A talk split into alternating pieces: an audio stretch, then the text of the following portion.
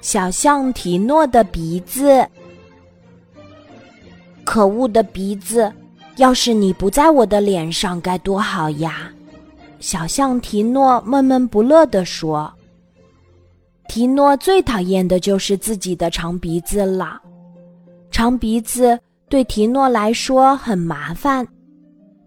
吃东西的时候会挡住嘴巴，写作业的时候会遮住眼睛，而且因为这个长鼻子。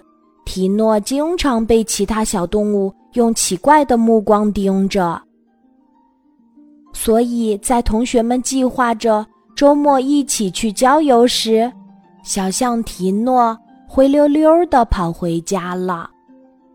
提诺，最近的天气真不错，明天我们一起去郊游吧。刚回到家，提诺就听到妈妈期待的声音。好吧，妈妈。提诺点点头，但他真不希望明天碰到同学。第二天，提诺和妈妈早早的出发去郊游。一路上，提诺一位同学也没遇到。就在他松了一口气时，突然听到了树林里同学们欢快的声音。妈妈，我有些渴，咱们去附近的小溪边喝些水吧。提诺赶紧拉着妈妈，想要离开这里。好啊，我正好可以教教你怎么使用鼻子。你的鼻子实在是太不灵活了。向妈妈点点头，在小溪边儿，向妈妈熟练的用长鼻子。把水吸上来，再送进嘴巴里。可提诺却怎么也学不好，他有些气馁地趴在小溪边儿，想用嘴巴直接喝水。可是长鼻子在溪水里动来动去，溅了提诺一脸水，真是没用的鼻子。提诺气呼呼地说：“啊！”我们的风筝怎么才能弄下来呀？就在这时，小象提诺听到了同学们的声音。提诺，那不是你们班同学吗？象妈妈很惊喜。原来，小动物们一起放风筝的时候线断了，风筝挂在了小溪边的一棵大树上。孩子们别担心。提诺可以帮你们把风筝取下来。听到妈妈的话，提诺惊讶的瞪大了眼睛。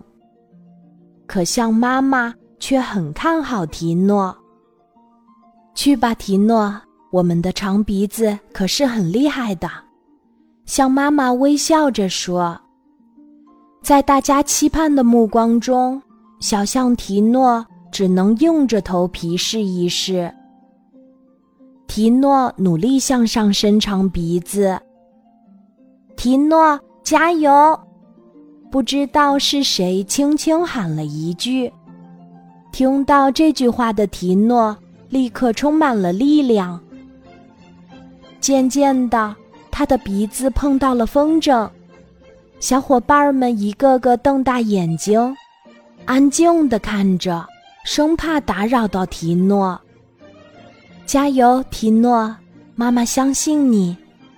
听到妈妈的声音，提诺努力用鼻子卷住风筝，用力一拉，成功啦！大家欢呼起来。提诺，你真的太棒了！同学们围着提诺不停的夸奖，而提诺却偷偷的对自己的长鼻子说：“对不起。”原来你非常了不起。